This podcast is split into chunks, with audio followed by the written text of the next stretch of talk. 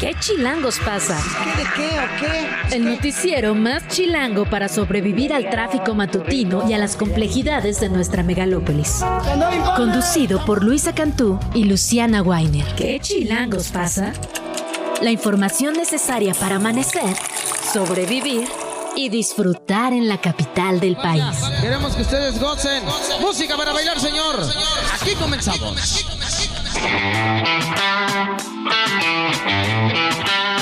Viernes 5 de enero, muy buenos días. Espero que ya tenga su carta para los Reyes Magos. Luciana Weiner, ¿ya escribiste la tuya? Eh, sí, claro, la tengo lista desde Sí, el sonó muy 4 de agosto. Sí, sí, claro, claro. Ay, es que no llegan a mi casa, amiga. Así Llora, te has portado llora en el aire. 2023.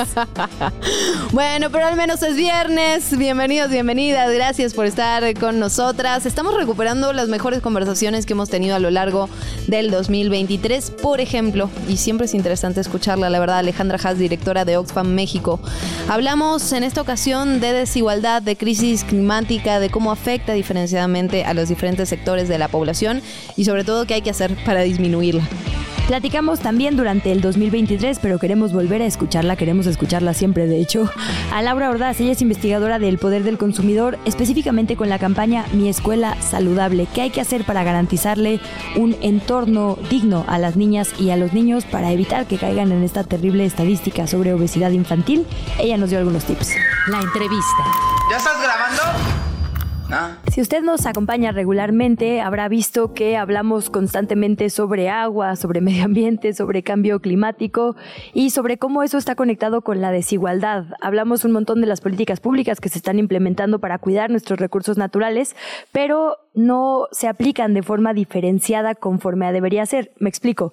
Las personas ricas no ocupan los mismos recursos naturales que las personas pobres. Esto es lo que midió Oxfam en un estudio que acaba de publicar al que titula El 1% más rico contamina tanto como dos tercios, los dos tercios más pobres de la humanidad. Agradecemos muchísimo a Alejandra Haas, directora ejecutiva de Oxfam México, que nos tome la comunicación para hablar de los detalles de este hallazgo. Bienvenida, Alexandra. Buenos días. Muy buenos días a ustedes.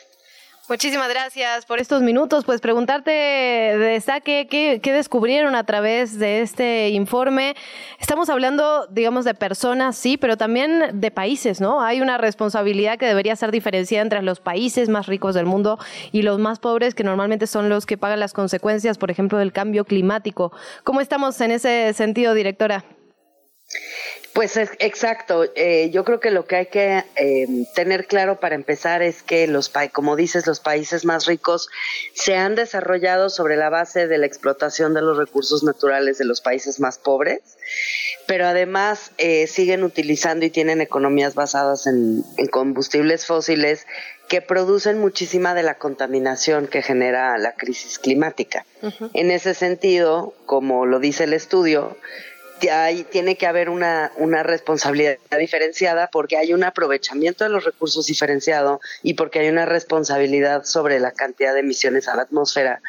Eh, y sobre todo porque la posibilidad de haber tenido un desarrollo basado en recursos naturales del sur o una economía basada sobre combustibles fósiles genera condiciones de vida y riqueza en ciertos países que les permite con muchísima mayor facilidad eh, acciones de, mitigación y adaptación al cambio climático. Y como bien decía, ¿no? El, el tema no solo es la riqueza insultante, digamos, es la desigualdad, esta brecha enorme entre pobres y ricos, y lo podemos medir, como bien decías, a, a nivel, digamos, interior de los países o a nivel internacional midiendo unas naciones con otras. Y particularmente aquí en la capital del país, en la Ciudad de México, que es el tema que nos atañe, lo vemos todos los días, ¿no? Es uno de los territorios que de hecho se usan como caso de estudio de la enorme desigualdad que hay. Eh, por ahí está este texto increíble de El País, uno en el que participó Viridiana Ríos diciendo las, los vecindarios pobres, por lo menos aquí en la Ciudad de México, en la capital del país, tienen el nivel educativo que México tenía hace 10 años. Y enfrente, o sea, literalmente cruzando la calle, porque así es como se vive la desigualdad en México, la clase alta tiene el nivel educativo que vamos a tener en promedio como nación en 123 años. El tema es eso, ¿no? La gigantesca diferencia. La riqueza no sería problema, pues, si no hubiera desigualdad. Les decía entonces que hay, hay dos problemas. El primero es de quién es la responsabilidad de la mayor emisión eh, de, de contaminación a la atmósfera y ciertamente pues las economías más desarrolladas tienen una responsabilidad exponencial, pero al mismo tiempo tienen la riqueza, tienen los recursos para poder realizar acciones de mitigación y adaptación al cambio climático. Eh, vemos, por ejemplo, el año pasado vimos en Europa algunas lluvias torrenciales, luego ya eh, asumimos que la posibilidad de recuperar las viviendas que tuvieron afectaciones pues es muy veloz. En cambio, cuando hay países, eh, incluso países de renta media como México, pero en zonas particularmente empobrecidas, que sufren los embates del cambio climático a través de un fenómeno natural, pues se tarda muchísimo tiempo en recuperar los medios de vida, en recuperar la vivienda, en recuperar las condiciones previas incluso al fenómeno. Entonces, ante toda esta circunstancia, lo que señala el informe es que pues las personas más ricas y también las empresas de ciertos sectores económicos que se han beneficiado muchísimo también de este tipo de, de economía tendrían que estar pagando impuestos diferenciados para tener un fondo para realizar estas acciones de adaptación y mitigación del cambio climático que pudieran apoyar también a quienes más padecen los efectos, porque eso también es algo que no dije no nada más los países más pobres y las regiones más pobres eh, no tienen recursos para la mitigación y adaptación, sino que además padecen los efectos del cambio climático de una manera exponencial. Por ejemplo, vemos esto en el caso de Otis, en el estado de Guerrero, un estado particularmente pobre, es uno de los dos estados más pobres del país. Acapulco es de las dos o tres ciudades más desiguales del país y ahí pegó el huracán con una intensidad muy fuerte, justamente debido a la temperatura del agua en, en la costa del Pacífico mexicano y eso pues va a tomar muchos años en recuperar. Y el tema es que eh, leía justo, ah, citábamos hace rato en, en, los minutitos que no teníamos comunicación directora, un, un informe que seguramente, ah, bueno, el que participaron, de hecho también algunas personas investigadoras que colaboran con ustedes, el de mm, eh, así al otro lado de la desigualdad, ¿no? Este que publica el país. Y dice este estudio que las personas ricas, ya sea, digamos, en los vecindarios que analizaron o en el mundo han aprendido a vivir aisladas. Y hablamos literalmente de sus segundos pisos, de muros, de colonias muy exclusivas a donde no llegan estos efectos del cambio climático. Ahora que ponías este ejemplo de, de Acapulco, pienso en la Ciudad de México, normalmente son digamos, el norte global quienes no padecen estos impactos y el sur global cada vez más pobre y atravesando las intersecciones. Pienso en mujeres y niñas, ¿no? En los lugares que cada vez se hacen más pobres, se afecta específicamente a las mujeres y a las mujeres indígenas, por ejemplo. Absolutamente, absolutamente. Eh, se vive de una forma muy distinta, justamente ahí en Guerrero, por ejemplo. Nosotros estamos haciendo una evaluación de daños y necesidades en las colonias populares de Acapulco, pero sobre todo en las zonas rurales y de, alta población indígena, que son poblaciones que muchas veces, bueno, que viven de la agricultura de subsistencia y que perdieron pues todo lo que tenían a través de, por, culpa del huracán y que además no reciben en tiempos normales todos los servicios a los que tenemos acceso las personas, por ejemplo, que vivimos en la ciudad, y por lo tanto ya partían de una condición de desigualdad previa. Entonces el impacto de un fenómeno climático es enorme, no nada más por el impacto en sí mismo, sino justamente porque lo que produce el desastre es la condición previa de marginación y de pobreza y la dificultad de remontar este tipo de eventos. Directora, otro de los temas que ustedes han estado estudiando con particularidad desde Oxfam es el tema del cobro de impuestos, particularmente a los que más tienen. ¿Cómo estamos en México y qué, digamos, qué experiencias puede tomarse desde otros países? Es decir, ¿estamos en todos lados de la misma forma o sí hay diferencias? ¿Sí se puede hacer mejor? Hay diferencias enormes, ¿no? En otros países, por ejemplo, Argentina y Brasil cobran el 26 y el 29% eh, por ciento del PIB de impuestos, México solamente el 17%. Somos un país que recauda realmente muy poco, ni comparo con la OCDE, donde somos claramente el que menos recauda. Y tenemos una gran dependencia de los ingresos por otras vías, como son los ingresos petroleros y demás, ¿no? Esto lo que produce, pues, es una enorme desigualdad, justamente, por, y eso hace que México sea uno de los países más desiguales del mundo. Tenemos a 15 mil millonarios y al mismo tiempo, pues, más del 50% de la población que vive en pobreza sí hemos visto algún crecimiento económico y es un país que eh, por un lado pues ha tenido cierto crecimiento gracias a algunas em, políticas económicas. El problema es que esas políticas económicas, ni siquiera la política social eh, muy premiada ha logrado realmente em, pues bajar el porcentaje de personas pobres que viven en México. Entonces, em, pues nos tenemos que preguntar qué tipo de economía queremos y esa es una de las cosas que propone este informe sobre cambio climático. Necesitamos cambiar la manera en la que vemos la economía. La economía no puede poner en el centro a las cosas, tendría que poner en el centro a las personas y a su bienestar. ¿Qué pasa en México que no logramos una reforma tributaria progresiva? Bueno, yo creo que en México pasan muchas cosas. Eh, hay un fenómeno llamado la captura del Estado, que es eh, el fenómeno por el cual las personas que acumulan mucha riqueza también acumulan mucho poder. Es bastante obvio para quien lo quiere ver que si uno tiene eh, pues una fortuna de un tamaño exorbitante y el control de muchísimos medios para invertir o desinvertir según uno quiere, pues uno puede tener una influencia gubernamental muy grande, ¿no? Y este es un problema muy serio, ese sí no solo en México, en el mundo entero, incluso en términos de los tipos de acuerdos a los que se llega en las conferencias de cambio climático, que justamente vamos a, a tener una de esas conferencias que son anuales dentro de poquitos días. Y uno de los temas que revela el informe pues es que no terminamos de llegar a acuerdos más ambiciosos en términos de cambio climático justamente por el control de algunas industrias y algunos em, empresarios, algunos directores de empresas que tienen pues una influencia tan exorbitante sobre la toma de decisiones que pueden incluso limitar este tipo de pues ambiciones planetarias tanto en el cobro de impuestos como en la reducción de las emisiones de carbono. Ya para ir cerrando, directora, para preguntarle por el futuro, digamos, por todos los compromisos del 2030, ¿para dónde parece que vamos a llegar y a dónde parece que no vamos a llegar? Pues mira, yo creo que no vamos a llegar. Eh, también tuvo algo que ver la pandemia y la enorme crisis económica que se provocó en ese contexto. Pero la multiplicación de los fenómenos eh, meteorológicos por razones de cambio climático es otra de las razones que dificultan muchísimo. No hemos terminado de superar las enormes brechas de desigualdad, la mortalidad materna y otros problemas que se señalan que ya estamos viendo esta intensificación de estos fenómenos climáticos.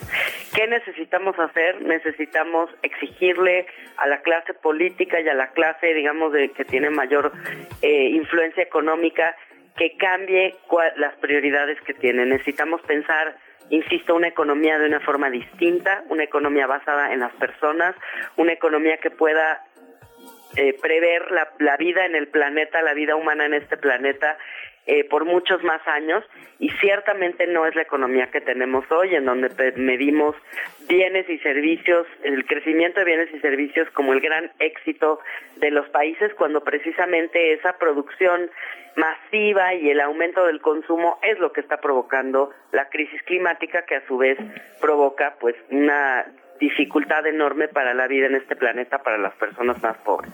Entonces es un cambio de paradigma lo que se requiere. Déjame ver justo un minutito para insistir en esto, directora, porque eh, pues hubo esta ola, digamos, de manifestaciones, sobre todo de juventudes, ¿no? Los viernes y demás, por el futuro. Cuando dices exigir, o sea, ¿qué, hacemos? De verdad, literalmente es busco quién es mi diputada y quién es mi diputado y le mando mails, voy a su módulo porque tendrían que estar ahí. ¿Cómo se exige esto? Pues porque, digo, sí, todas y todos tenemos aquí estos estudios, vivimos indignadas y padeciendo, digamos, estos estragos de la desigualdad eh, pero parece que no se escucha este llamado, ¿no? Como que cómo subimos el nivel o cuando dices exigir, ¿qué más está en nuestras manos? ¿Dónde sí ha funcionado la exigencia ciudadana?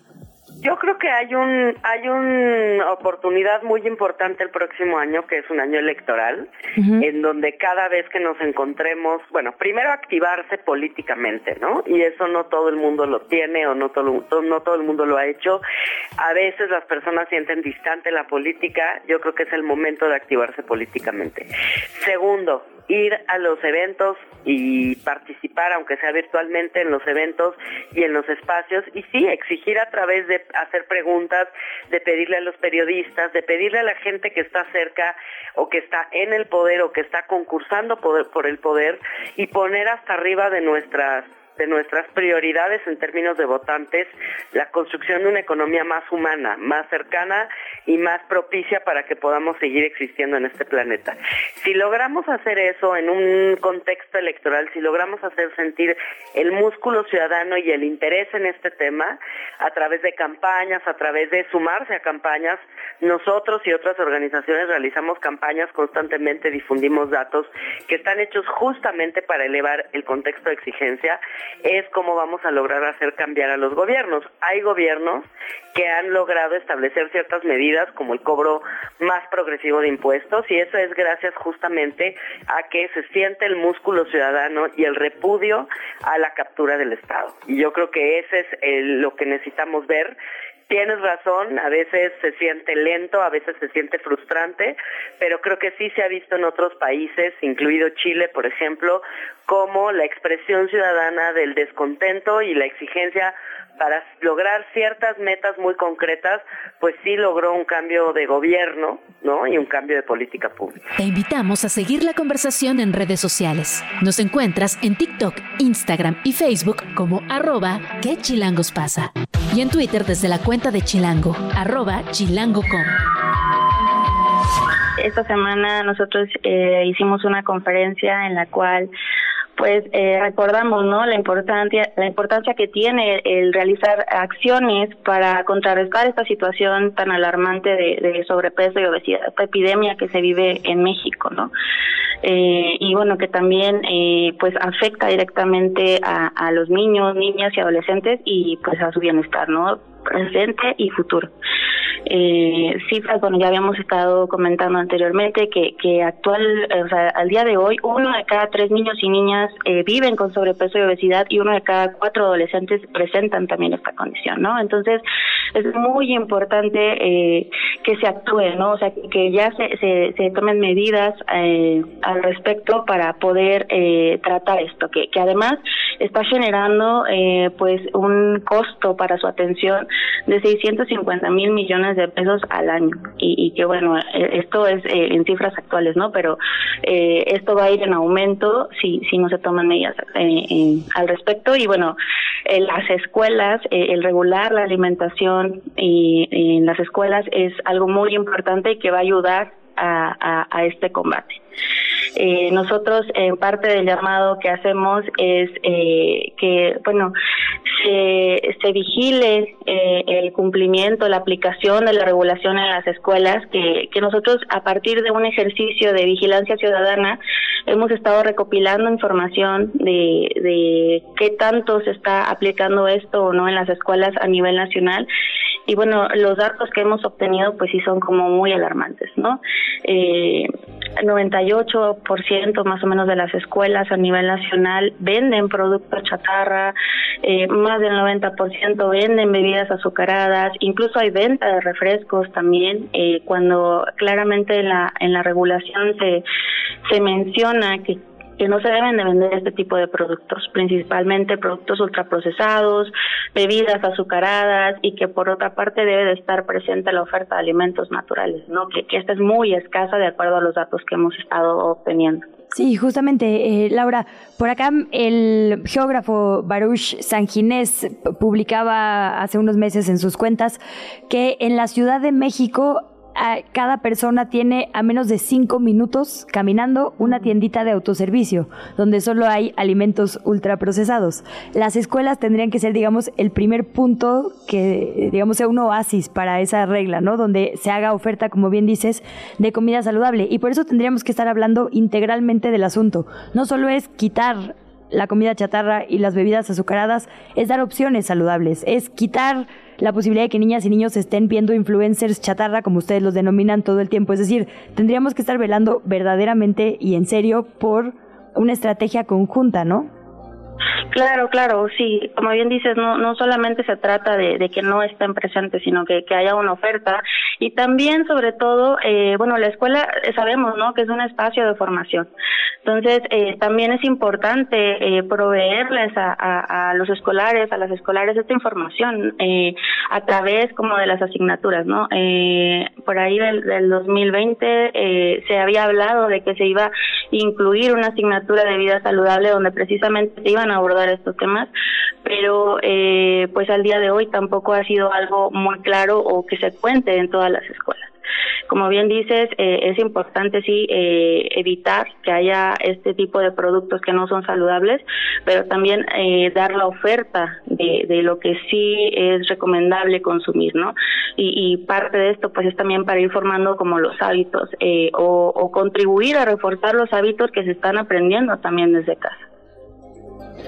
En ese sentido, déjame preguntarte, decían ya que hay muchas escuelas donde, digamos, no se ha, no se ha cumplimentado esta, esta ley, que la verdad es bastante clara en ese sentido. ¿Han notado algún tipo de diferencia si hablamos, no sé, pienso en geografía, en escuelas públicas o privadas o alguna otra diferenciación? Pues la verdad es que los datos que se han obtenido son eh, muy similares. Eh, incluso eh, si hablamos, por ejemplo, de, de, la información que se ha recabado de, Ciudad de México o de algún otro estado, pero tal cual como una diferencia eh, por, no sé, una eh, ubicación en una zona urbana o una zona rural, no, o sea, el contexto es muy similar eh, en ambas eh, espacios y, y, bueno, es claro que, que por eso radica la importancia, ¿no?, de, que se actúe, que, se haga algo al respecto sobre esto, porque también algo que se mencionaba en el lema de que se lanzó este año por el Día Mundial de la Alimentación en relación al agua es que pues no hay que dejar como a nadie atrás, ¿no? Claro. Y eh, en el acceso y disponibilidad. Y hemos encontrado que solamente eh, dos de cada diez escuelas tienen acceso a disponibilidad de agua, ya sea por bebederos o por dispensadores. Entonces también esto es algo muy preocupante, o sea, no solamente no se les está dando como una oferta saludable, no se les está proveyendo de agua, sino que, bueno, eh, por el otro lado, o sea, lo que tienen ellos acceso es eh, realmente productos que, que, van a dañar eh, su salud, que la están dañando, pues, pero también están teniendo otros efectos, eh, por ejemplo, en el rendimiento escolar y, bueno, en, en su bienestar en general, ¿no? Laura, tenemos 30 segunditos, pero no quiero dejar de preguntarte lo utilitario, porque por mucho tiempo se nos dijo, no, que el yogurte es saludable, que mm. no, el, o sea, como que productos que nos vendieron como saludables y hoy con los etiquetados sabemos que no lo son. ¿Qué mandamos de lunch a nuestras hijas e hijos? Del volada, si nos haces favor. Claro, sí, es, eh, bueno, el incluir, por ejemplo, frutas, verduras, semillas, eh, cereales integrales como avena, amaranto, esto eh, ayuda mucho. También es, es importante que, que, el lunch se considere más como una colación, o sea, el alimento fuerte, el desayuno debe de realizarse desde casa. Entonces, eh, ya lo que se puede enviar a la escuela va a ser como un complemento y puede incluir este tipo de alimentos, ¿no? Eh, frutas, eh, verduras que se pueden eh, acompañar de amaranto, de, de, de avena o, o, de algunas eh, otras eh, semillas, ¿no? Te invitamos a seguir la conversación en redes sociales. Nos encuentras en TikTok, Instagram y Facebook como arroba que chilangos pasa. Y en Twitter desde la cuenta de Chilango, arroba chilango.com.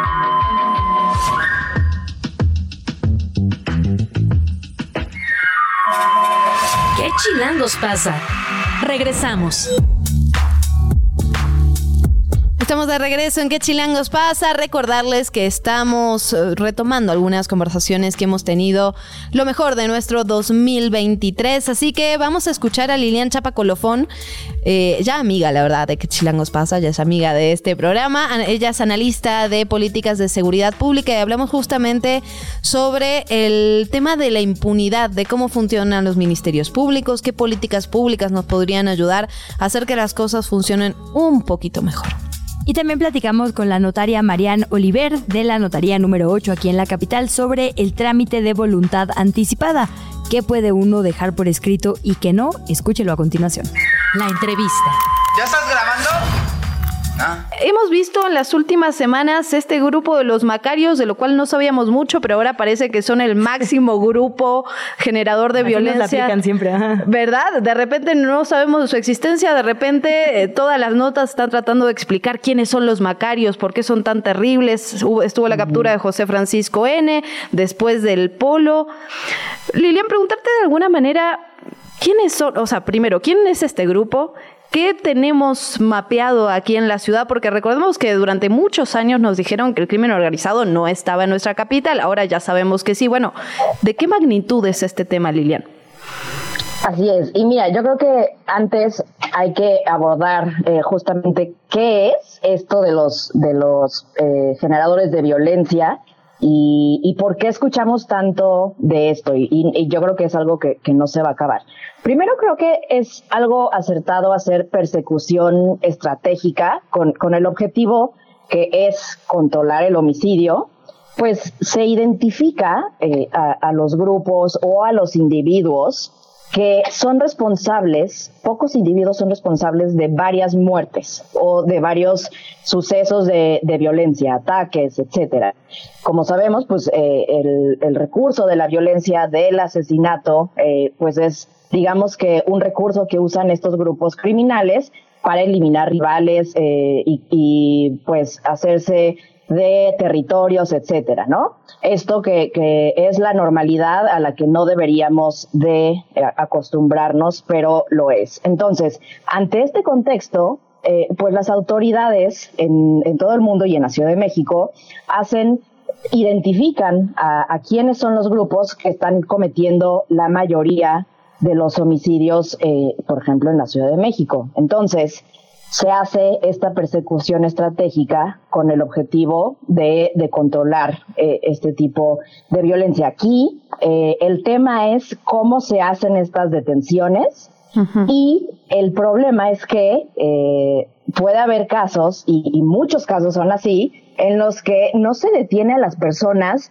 ya con una orden de aprehensión por el homicidio, lo cual eh, o sea, este es el mejor escenario porque implica que las autoridades ya investigaron o ya hicieron una parte de la investigación e identifican exactamente cuáles son los delitos, a quién, a quién asesinaron, por qué, esto que te da mucha información sobre cómo actúan estas redes. El problema es que en la realidad muchas de estas detenciones se realizan solamente por la aportación de arma de fuego o de drogas. Esto lo vamos a ver fíjense en todas las detenciones. Lo detuvieron con armas y droga, armas y droga, ¿no? Sí, todas mágicamente tienen droga en el bolsillo en ese momento. Esto eh, son como en flagrancia. Se le detuvo en flagrancia por la comisión del delito de portación de arma de fuego sin, sin un permiso o la de droga.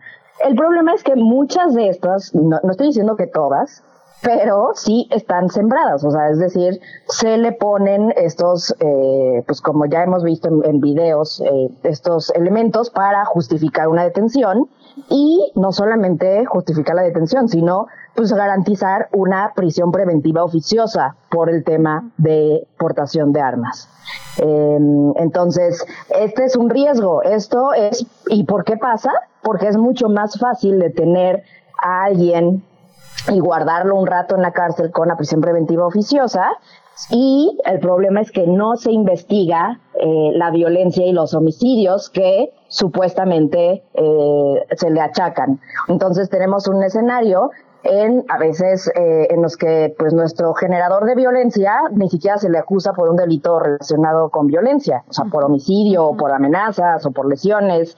Pero bueno, esta es un poco la lógica detrás de esto y, eh, o sea, yo creo que que dentro de la complicación que es eh, ejercer eh, una persecución penal con, con en, en, un caso en el que o en casos donde hay bastantes homicidios sin resolver, pues yo creo que sí es eh, importante hacer esta selección, esta priorización de las organizaciones a las que se les pueden achacar más delitos. Ahora, ¿cuáles son las limitaciones?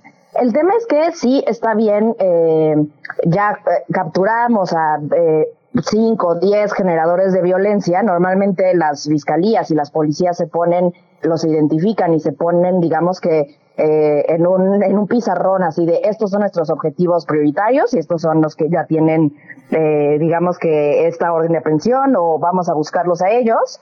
El problema es que ya que los guardas en la cárcel, bien o mal, las organizaciones pues tardan poco realmente en reemplazarlos. Sí tiene, o sea, sí es bueno detenerlos y sí se necesita detenerlos porque si están vinculados a, violencia, eso no, no es, o sea, no es una decisión que, que puedas decir, no, pues no, no lo voy a, no voy a perseguirlo penalmente, está bien. Sin embargo, pues no, no es tan sostenible el resultado que se logra. Sí se ha observado que cuando se detienen a personas muy violentas o que están a cargo de muchos homicidios, puede reducirse o atenuarse el homicidio por algunas semanas, pero pues las organizaciones eh, tardan poco en reemplazarlos. Entonces también hay que tener en cuenta esto. Y además es un proceso, como nos decías, Lilian, difícil de seguir, digamos, ¿no? Se, se presentan estos generadores de violencia y le decimos así ahora, asumo para respetar su presunción de inocencia, porque como dices, el procedimiento no ha llegado a un juez que les declare criminales. Y luego eh, ya no sabemos qué pasa, ¿no? Efectivamente, cuántos están en qué proceso. Y lo digo porque hay investigaciones como la de la colega, la periodista Emanuel Stills, eh, de sexenios anteriores, donde las mismas figuras se presentaban como integrantes de diferentes bandas cada determinado tiempo para dar la sensación de que se estaba brindando seguridad a la ciudadanía, cuando en realidad, pues nada más se estaba usando a las mismas personas para inventarse bandas, ¿no? Entonces, e, eso es más posible si no sabemos dónde está cada quien. Se nos presentan cuatro fotos de personas y luego no sabemos su proceso judicial digo, por obvias razones, ¿no? Por términos, sí, por un lado de privacidad, pero también de como negligencia de las autoridades. El, el tema, como dices, no acaba con la detención. Tendría que haber todo un proceso de reinserción eh, y, y, además, como dices, de entorno también.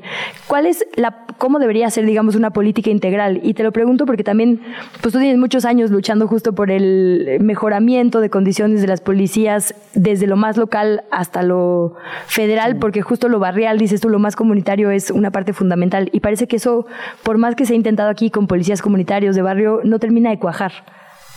Sí, pues mira, una estrategia integral, primero hay que distinguir que sí, la política social y atender las raíces de, la violencia y, y, la delincuencia, claro que es un componente indispensable de cualquier estrategia de seguridad pública, pero el tema es que los resultados de una de una estrategia de prevención de la violencia por medio de, de, políticas de desarrollo social no va a dar resultados sino en el mediano o largo plazo. Y lo que se, se necesita es reducir el homicidio, la violencia en el corto plazo. Eso es una demanda ciudadana y que además es, es totalmente legítima.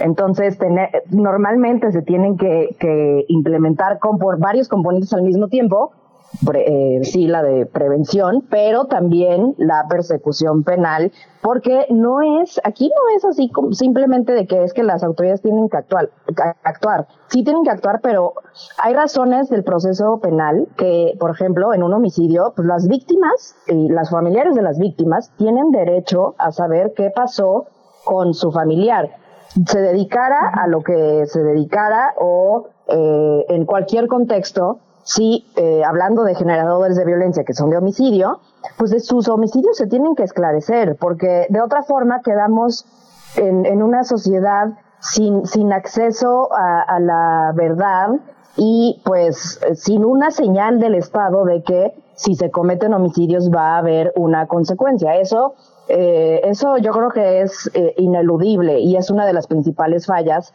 que, tenemos en el sistema de justicia mexicano, una impunidad del 98-99% para el homicidio doloso, con esto bajo el pretexto de que, ah, pues es que lo cometen organizaciones criminales contra sus rivales, ¿no?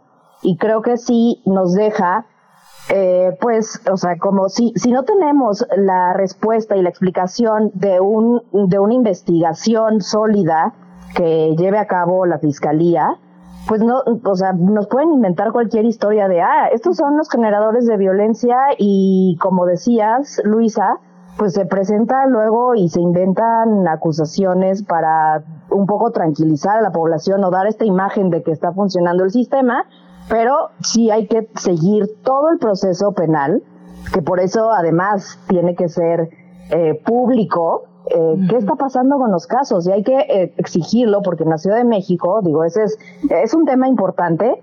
Cada vez hay menos audiencias públicas. Ese es otro tema, pero yo creo que sí hay que, sí hay que tocarlo cada vez sabemos menos de los de los procesos penales y, claro que con reservas de la investigación, pero pues tenemos derecho a saber qué pasa con estas organizaciones que, que presentan, cómo va el caso y si realmente se logra esa eficiencia de así como detienen a tantas personas, cuántas condenas, cuántas sentencias condenatorias se obtienen contra estos perpetradores de violencia por los delitos que se les están achacando. En este caso, pues queremos a, a más personas sentenciadas por homicidio.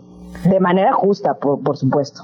Claro, incluso en la integración de las carpetas de investigación, que parecería ser uno de los elementos más endebles en el sistema de justicia, eh, ya que, como, como bien decías, no hay esta investigación, entonces las carpetas se caen, se culpa a los jueces de que liberan a las personas, pero lo cierto es que a veces también el Ministerio Público presenta casos que son insostenibles, ¿no? que son ridículos. Eh, me quedo pensando, Lilian, en esto que comentabas, eh, obviamente el tema de la prevención del delito.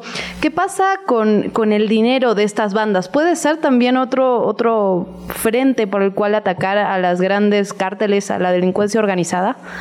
Uf, bueno, eso, eso es, es algo de lo que se habla cada, cada vez que estamos en campañas por, la presidencia o gobernaturas, de que ahora sí eh, se va a hacer una estrategia que se enfoque en, eh, pues digamos que quitarle los recursos económicos o atacar las redes financieras de, de los grupos criminales y ni de los grandes ni de los pequeños se logra, ¿eh? Creo que eso eh, también es que, que te dice mucho de las capacidades de investigación, que esas son todavía más sofisticadas y más complejas de desarrollar eh, y que yo creo que debemos empezar desde ayer a generar esas capacidades y pensarlo a futuro. La policía, las policías de, del futuro y las fiscalías que queremos en México son, deben de ser capaces y tener áreas eh, dedicadas a la investigación de delitos financieros para justamente pues en, teoría la ¿no? las redes financieras de estas organizaciones. Pero pues no ha sido una prioridad. Y pues bueno, además, si tienes eh, la facilidad de, de, meter en prisión preventiva oficiosa presentando solamente a alguien por, por portación de arma, aquí se, o sea, como que hay muchos, se eliminan muchos incentivos para desarrollar investigaciones sólidas. Ese es eh, uno de los grandes problemas de la prisión preventiva oficiosa. Se lo pones tan fácil a, las autoridades que, pues, todas estas eh, capacidades técnicas de la, para la investigación de delitos, desde los más sencillos hasta los más complejos como los financieros, pues no están ocurriendo. Y yo creo que sí es importante hacia futuro, ahora que, nos acercamos a, este proceso electoral, eh, pues ver cuáles van a ser eh, las medidas concretas para desarrollar, para tener a los mejores y las mejores policías de investigación de delitos financieros para darle, eh, pues, en, en esta persecución también estratégica a las redes financieras de los grupos, eh, que finalmente es lo que hace posible que estos grupos operen, ¿no? Claro. Porque además sí nos reporta la WIF cada determinado tiempo que se congelaron no sé cuántas cuentas de no sé quiénes, pero tampoco tenemos acceso público y transparente. Digo, es que es, una línea complicada, imagino, porque obviamente está la presunción de inocencia, la privacidad, incluso la seguridad también de, digamos, esas personas, supongo. No, y además, pero pues entonces, ¿cómo sabemos? Pues, o sea, esto quizás sorprenda, o sea, a saber a, quienes nos escuchan, pero la UIF no tiene facultades de investigación del delito. Entonces, todas estas medidas de congelamiento de cuentas pide, ¿no? son muy endebles y normalmente, pues, se, porque pues no se ha comprobado nada porque las facultades de investigación en México solamente las tiene el Ministerio Público. Entonces, eh, todo lo que pueda saber la UIF se lo tiene que reportar a la Fiscalía General de la República o, en su caso, en las estatales y la Fiscalía tiene que hacer la, investigación. Y por eso es tan endeble esto que escuchamos, ah, es que un juez le descongeló las cuentas a tal persona. Bueno, pues es que eh, pues una investigación administrativa de la UIF no es, no, no aporta elementos o no, no justifica que alguien le, le congelen las cuentas. Y eso, eso normalmente se le achaca a los jueces, pero es un tema de cómo está diseñada la investigación del delito en México. La UIF aporta información, pero la Fiscalía es la que tiene que llevar a cabo la investigación. Te invitamos a seguir la conversación en redes sociales. Nos encuentras en TikTok, Instagram y Facebook como arroba que chilangos pasa. Y en Twitter desde la cuenta de Chilango, arroba chilango.com. ¿Qué es la voluntad anticipada y cómo tenemos que hacer? ¿Para qué nos serviría? Digamos, ¿cómo tenemos que hacer para dejarla por escrito? Claro que sí, con todo gusto. La voluntad anticipada es un instrumento que se otorga ante notario público de la Ciudad de México y lo que hace es nombrar a una persona o, y a un sustituto en su caso que va a representar a la persona para tomar la decisión de no continuar con medios eh, adicionales al cuerpo de la persona que le prolonguen la vida de una manera innecesaria, cuando ya por medios distintos a su propio cuerpo lo están manteniendo con vida. Es decir, si yo tengo un accidente, dejo por escrito, digo, más bien, dejo por escrito, digamos, lo que yo querría que se haga conmigo si tengo un accidente o demás. Pero esto de ninguna manera es, digamos, la eutanasia. Yo no puedo decir, no, quiero morir. O sea, no, ¿en, qué, ¿en qué supuestos, digamos, cabe? Por supuesto, es cuando la persona, su cuerpo ya no responde de manera natural y voluntaria. Es decir, que por algún medio lo están manteniendo vivo sin que pueda vivir con medios eh, alternos a su a, su cuerpo. No no es una eutanasia, no me están diciendo, "Oye, tengo derecho a que me quiten la vida", más bien es a no prolongar la vida con medios adicionales a nuestro cuerpo cuando nuestro cuerpo ya no tiene eh, pues vida o ya no va a tener una vida después de estar conectados con los aparatos o ciertos aparatos que prolongan la vida, ¿no? Notaria, en ese sentido decíamos ya que la Ciudad de México fue uno de los, fue la primera, de hecho, entidad en aprobar la ley de voluntad anticipada, fue en 2008. Eh, ¿Cuán socializado está? Es decir, me imagino que para esto hay que hacer un trámite especial, ¿no? Donde yo digo cuál es mi voluntad si es que tengo, no sé, por ejemplo, un accidente, para que se prolongue o no mi vida de forma artificial. Eh, ¿Cómo estamos en la Ciudad de México? ¿Cuántas voluntades anticipadas tenemos? Realmente tenemos muy, muy, muy pocas. Mm. Hemos tenido campañas de voluntad anticipada para que se otorguen dando facilidades económicas, realmente en un costo de 1.500 pesos a lo mucho, y, y, realmente es muy poca la gente que se acerca hacia, a, a nosotros para otorgar este documento. Entonces, eh, realmente es algo que casi no se otorga y en un porcentaje de población está mucho, muy por abajo. Y en esta misma voluntad anticipada, ¿qué, qué tanto, digamos, se puede incluir? Puedo decir, bueno, eh, no mantengan mi vida si necesito eh, pues acompañamiento, digamos, eh, artificial o, mecánico y quiero donar mis órganos o quiero que no la mantengan y no donar mis órganos. ¿Todas estas instrucciones también caben en, en esta voluntad? Así es, perfectamente caben porque precisamente es el documento que se le va a presentar al hospital, al doctor, el que está atendiendo, para que sepan qué es lo que van a hacer con nuestro cuerpo. Si la persona decide no donar sus órganos, en ese mismo instrumento puede asentarse a efecto de que el doctor también tenga conocimiento de esta situación y viceversa, ¿no? Si es una persona que pretende donar los órganos de, su cuerpo y están estos en posibilidad de que sean donados, entonces en ese instrumento también lo podemos asentar. Y como le decía, va a haber una persona que va a ser encargada, se llama representante, en determinar, presentar el instrumento y tomar la decisión que ya no se le sigan eh, suministrando esos instrumentos adicionales.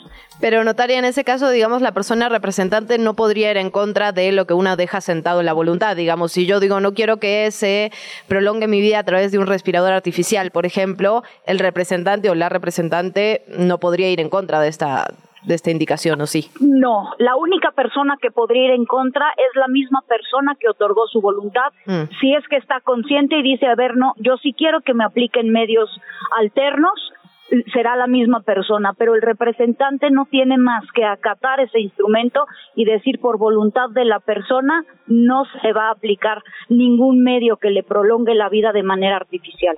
Notaria, en la emergencia por COVID, eh, digamos que tuvimos que eh, adaptarnos en cuanto a respuestas de emergencia a situaciones que antes no habíamos visto. Pienso, por ejemplo, en los respiradores. ¿Estos respiradores en caso de COVID cuentan como eh, pues una máquina que extiende la vida? Habría que determinar el estado del cuerpo de esa persona. Mm. No soy doctora, no soy especialista, pero puedo pensar que habían máquinas que permitían respirar, pero que el cuerpo eh, estaba en posibilidades de recuperarse y posteriormente tener su respiración de manera natural, natural. En esos casos no aplicaría la voluntad anticipada porque es un medio eh, provisional que no va a mantener de manera artificial la vida, sino simplemente le está auxiliando con esa eh, pues momento crítico para la respiración, pero que podríamos pensar que sí iba a estar sin ese respirador. Y hubieron situaciones donde definitivamente estaba mantenida la respiración por una máquina y que en el momento que se quitaba un mes, dos meses, el tiempo que fuera, ya no iba a poder responder el cuerpo de manera eh, natural o autónoma. En esos casos se aplicaría la voluntad anticipada. Notaría, ya para ir cerrando, preguntarle cómo hacemos para hacer esta voluntad anticipada. Nos acercamos a cualquier notariado en cualquier época del año. ¿Es caro, es barato? ¿Tenemos que ir con alguien más? ¿Cómo funciona? Eh, realmente no es un instrumento caro. Le digo, tenemos campañas donde la voluntad anticipada tiene un costo de 1.500 pesos y lo único que se necesita es la persona que, que quiere, que tiene la voluntad de otorgar esa voluntad o ese instrumento y de preferencia concurrir con el representante que en su caso va a tomar la decisión a efecto de que pudiera manifestar su conformidad y conocimiento. Pero si no puede comparecer, tampoco pasa nada basta la, la, voluntad de la persona que quiere otorgar el instrumento y lo único que requerimos realmente es su identificación. Te invitamos a seguir la conversación en redes sociales. Nos encuentras en TikTok, Instagram y Facebook como arroba que chilangos pasa y en Twitter desde la cuenta de Chilango, arroba chilango.com. ¿Te imaginas no poder votar? Hace 70 años las mujeres no contaban con derechos políticos. Hoy su participación en la vida política del país contribuye a la democracia y a la defensa de los derechos humanos. Después de la reforma al artículo 34 de la Constitución, que permitió que las mujeres voten y sean votadas, los cambios han sucedido poco a poco. El camino no ha sido sencillo y que haya una alta posibilidad de que una mujer gobierne el país es muestra de este trabajo colectivo. Pero, ¿qué piensan las mujeres más jóvenes? ¿Reconocen la importancia de su voto o es algo que lo ven ajeno? ¿En qué chilangos pasa? Les preguntamos. Que es algo bueno porque todos debemos de tener la misma igualdad, no porque seas hombre o porque seas mujer, deberías de tener mayor, mayor valor como persona. No sabía que las mujeres antes no podían votar y pues es eso que ahora que las mujeres podamos votar ha sido un gran cambio este para porque también nosotras podemos dar nuestra opinión. Era como un acto de discriminación hacia la mujer no de que el hombre es más importante que la mujer y la mujer solo se puede dedicar a las labores de la casa. Es era injusto pero ahora ya que se han reformado las leyes y todo eso es un poco más justo. Creo que es importante pues eso eh, refleja que la sociedad ha avanzado en cuanto a igualdad de género y pues las mujeres también somos parte de la sociedad, entonces eh, un trato igualitario es lo que se espera. Pues es un paso importante para la voz de las mujeres, ya que antes estaban muy reprimidas y actualmente ya todas podemos exigir nuestros derechos. En 2014 y 2019, gracias a reformas constitucionales, se establecieron lineamientos en materia de paridad de género. Actualmente, de acuerdo con datos oficiales, hay nueve entidades federativas que son gobernadas por mujeres. 250 diputadas integran la legislatura y hay 64 senadoras, lo que representa el 50% de los espacios disponibles. Hay 606 diputadas locales y 522 presidentas municipales. Y también, por primera vez, existe una posibilidad real de que una mujer sea presidenta del país. Esta es la primera vez que voy a votar por un presidente y me parece excelente que dentro de las candidatas eh, las principales sean mujeres, pues creo que es muy importante para esta sociedad machista que tenemos en México y sería un gran avance para las mujeres dentro de la igualdad y la equidad de género. Es bueno porque en, ningún momento de la historia de México ha sucedido que tengamos una presidenta, sino es que casi siempre se le daba más importancia a los políticos que a, la, que a las mujeres. Represente muchos retos para la futura presidenta en caso de que suceda. Eh, cambiarían muchas situaciones tanto de perspectiva de género como de igualdad. Todos los políticos son lo mismo, entonces quién sabe si esta presidenta nueva que llega sea menos corrupta. Tengo mis dudas en cómo sería recibida de acuerdo a la sociedad machista en la que estamos actualmente. Podamos ver que también las mujeres tienen su, su opinión. México se ubica en el lugar 15 de 146 países en el indicador de empoderamiento político según el Informe Mundial de la Brecha de Género del Foro Económico Mundial y en el lugar 3 en la región de América Latina y el Caribe. Vamos por buen camino. ¿Qué chilangos pasa? Regresamos. Ya estamos de vuelta, muchísimas gracias por continuar en ¿Qué chilangos pasa? Recuperando las mejores voces del 2023. A continuación, la tatuadora Berenice Vallejo que interviene en los cuerpos de mujeres que han sido víctimas del cáncer de mama. En efecto, también tenemos una nota especial de la redacción de ¿Qué chilangos pasa? Eso y más voces aquí. Los dejamos. Te invitamos a seguir la conversación en redes sociales. Nos encuentras en TikTok, Instagram y Facebook como arroba que pasa. Y en Twitter desde la cuenta de Chilango, arroba chilango.com. Las mujeres jóvenes sí mueren de cáncer de mama.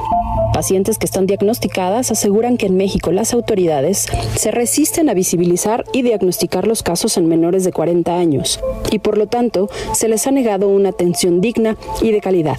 Me llamo Elisa Lorena Estrada, tengo 28 años y tengo cáncer de, de mama metastásico a sistema nervioso central, huesos y pulmones. Para Lorena, lo más difícil en este proceso es haber tenido que peregrinar de hospital en hospital, hasta que un año después le confirmaron el diagnóstico ya cuando el cáncer estaba muy avanzado. Acudí al Instituto de Cancerología y me dijeron que no era nada. Y acudí al IMSS y en el IMSS afortunadamente luego, me mandaron a, de referencia al hospital que me correspondía de gineco, pero de ahí me dieron ahora sí que cita en seis meses.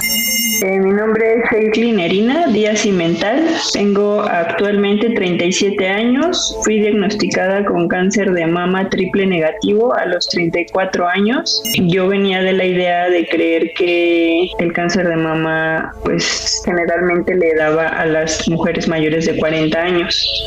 Entonces, eh, yo de las revisiones que me hacían, yo ya sabía que tenía muchos eh, como bultitos por el de tejido. Al ser diagnosticada con uno de los cánceres más agresivos, Shirley tomó la decisión de atenderse en hospitales privados. El tiempo era determinante. Se me hace muy importante mencionar esto porque como es un, cáncer muy agresivo, me dijo mi doctor, si te esperas este, con tu seguro de salud, pues corres el riesgo de que avance más. O sea, ahorita yo en ese momento ya no tenía tiempo para, para estar esperando, o sea, lo que implica para una persona que le diagnostican cáncer y que a lo mejor vive con un salario mínimo, no tienen la opción. Tienen que aceptar tal cual les den, o sea, los tiempos que le den las, las consultas, en el momento en el, en el que les programen una tomografía. Ambas reclaman que el personal médico oncológico desconoce el cáncer en mujeres jóvenes, lo que termina en discriminación. El doctor llevándole el resultado del ultrasonido me dice es un fibroadenoma benigno pero pues ya está muy grande y necesito sacártelo. Ve a tu clínica familiar para un pase y te lo saco con anestesia local el 15 de agosto me dijeron que efectivamente tienes cáncer de mama en febrero de 2021 Sandra Monroy fue diagnosticada con cáncer de mama dos meses después era internada en un quirófano para practicarse una mastectomía después impulsó Jode Cáncer, un espacio de acompañamiento y visibilización de la enfermedad en mujeres jóvenes. Hacia afuera, ¿no? Eh, de alguna manera siempre te venden esta idea de a partir de los 40, porque médicamente se basan en estadísticas, no en personas, ¿no? No, no en mujeres, sino en cifras solamente. La idea de que por ser joven tú tienes que encajar en una estética. Eh, de alguna manera, después de esto, tú tienes que lucir como guerrera, ¿no? Que ganó la batalla y entonces reconstruir tu cuerpo para ser una mujer completa. En este discurso encontramos muchísimas violencias, ¿no? Desde el lenguaje, desde la falta de libertad y rango de espacio de poder em, sentir miedo aún siendo joven, ¿no? De sentir miedo por morir. Algo muy importante que destacan las tres es que se debe entender que el cáncer puede ser hereditario, pero también adquirirse por otros factores. Es un error pensar que porque no hay un antecedente inmediato, este se exenta. Creemos que porque tu mamá no le dio, tu abuelita no le dio, no te va a dar a ti, pero pues tú puedes ser el primer eslabón de la cadenita. Hace un año, yo tenía 22 años, cuando, 22 años cuando me sentí la, la bolita. Acababa de dejar de amamantar a mi hija. Y estoy hablando que eso fue en 2010, 2017, 2018. Es una impotencia porque, bueno, también no puedo decir no sé, pero pues a lo mejor no estaría en esta situación de tener metástasis. Y es que yo les dije que yo tenía algo y no me hicieron caso. Los impactos en cada una son profundos. Shirley es ingeniera ambiental y parte de su trabajo era en campo, pero ya no puede hacerlo porque no puede exponerse al sol. Lorena tiene una hija de 7 años y asegura que solo pensar la posibilidad de dejarla sola la quiebra. Al mismo tiempo, ese pensamiento la impulsa a seguir. Hacen un llamado a las autoridades a atender a esta población, pero también a todas para que desde temprana edad acudamos a una revisión oncológica para detectar el cáncer a tiempo en caso de que se presente. La entrevista. Ya escuchábamos algunas voces de mujeres sobrevivientes al cáncer de mama. Vamos a escuchar a otra y una además que busca la resignificación de vencer a esta enfermedad. Hola, ¿qué tal? Berenice, gusto en saludarte. De verdad, muchísimas gracias por eh, estar platicando esta mañana con nosotras. Tú llegas de alguna manera a ser una activista, una mujer que ayuda a otras mujeres eh, sobrevivientes de cáncer de mama a resignificar parte de las cicatrices. Cuéntanos un poco cómo llegas hasta acá. Eh, soy sobreviviente de cáncer desde el 2010, fui diagnosticada con un cáncer de tipo justamente inflamatorio. Eh, no fue diagnosticado a tiempo en ese momento y ya tenía metástasis con otros dos tumores, uno de 4 y otro de 6 centímetros. Afortunadamente me tienen en el Instituto Nacional de Cancerología y ahí empiezo un tratamiento de quimioterapias, radiaciones y mastectomía radical. Eh, no tenía la posibilidad de reconstrucción inmediata, eh, me habían dicho que iba a tener que esperar dos años, afortunadamente me, me mandan al GEA González, al hospital, y de ahí el, cirujano plástico Eric Santa María me dice que tengo la posibilidad de reconstrucción de C a los seis meses y que tenía que ser con una microcirugía que es a través de mi cuerpo y a partir de ahí empiezo eh, el trabajo de reconstrucción. En ese momento no había tantas mujeres tatuadas, mm. eh, tampoco por mi edad, yo tenía 30 años y eh, le dije que yo era diseñadora gráfica y que me dedicaba a tatuar. Entonces ahí fue cuando me pidieron que hiciera el tatuaje estético reconstructivo por primera vez, empezando con mi cuerpo, lo hace mi socio Berenzaín y de ahí este empiezo empiezo el camino con este trabajo. Claro, siempre que hablamos de un proceso, digamos, de lucha contra una enfermedad, eh, por supuesto, lo evidente es combatirla, pero no hablamos también de la salud mental que tendría que acompañar este proceso. Y digamos que tu trabajo tiene que ver con eso, ¿no? Con también sanar otras heridas que inevitablemente el cáncer trae. Sí, yo al principio no quería reconstruirme, terminar el proceso por hacer pezoña eh, me convenció el doctor y bueno, cuando empecé a verlo, la verdad es que mi equipo de trabajo lo, empezó a hacer, yo no quería hacerlo, me, me afectaba mucho estar con las pacientes mm. porque yo revivía constantemente esta situación. Sin embargo, pues me di cuenta que era muy importante porque sí terminas de ver como este trabajo eh, casi finalizado, ¿no? O sea, aunque nunca te vas a ver como eras antes, creo que sí, sí regresa mucho de lo que, de lo que tú te puedes percibir. Y efectivamente escuchaba eh, la entrevista, las notas y parece que por ser una mujer joven tienes que forzosamente entrar dentro de un esquema estético. Entonces esto eh, influye mucho porque muchas mujeres ya mayores ya no quieren reconstruirse porque ya no, ya no lo necesito, ¿no? Ya estoy mayor, ya no importa. O muchas sí. Entonces estamos en este conflicto sobre, sobre qué, qué tenemos que, tener para una mujer y eso pues implicaba, implica las dos mamas, ¿no? Entonces es una cuestión estética, pero ayuda mucho emocionalmente. Y esto que dices, Berenice, es muy importante, digamos, cada mujer es diferente y decide cosas diferentes para su cuerpo a pesar de haber transitado quizás por la misma enfermedad y muchas veces como si la sociedad nos exigiera cierto tiempo de respuestas. No sé si, si has transitado con eso o cómo haces, por ejemplo, con las mujeres a las que tatúas para, digamos, acompañarlas en este proceso de tomar la decisión por sí mismas sin importar lo que diga el resto. Creo que la importancia de mi trabajo está mucho en mi voz, no solamente en el tatuaje, sino en contarles mi experiencia y tener esta empatía con ellas. El comentarles de lo difícil también fue para mí y que a lo largo de este tiempo me costó mucho trabajo entender que tenía que reconstruirme no solamente físicamente, sino emocionalmente, mentalmente y espiritualmente. Si tú no tienes eso, no tienes nada, no tienes una base porque te podrán operar, pero llegan detectadas. Han pasado a veces con algunos pacientes años de, de, su reconstrucción y todavía no sienten que terminaron ese proceso. Entonces hay que tomarlo en conjunto, la atención psicológica, eh, que este es un, proceso mental que te influye en las emociones. Entonces creo que ahí es un, un factor muy importante. Me imagino que también, digamos, parte de tu proceso es eh, acompañar otras historias y que esas historias te acompañen. Y ahí es importante hablar de redes también, ¿no? Es una enfermedad que requiere ahora sí que todo el abrazo posible. Sí, eh, en el Instituto Nacional aprendí que era una un proceso integral sí, que no puedes dejar de tener nutrición, que no puedes dejar de tener la quimioterapia, que tienes que tener tratamiento psicológico y psiquiátrico. Yo al principio no quise tomar el tratamiento psiquiátrico, lo lamento mucho porque hay muchos mitos también al respecto.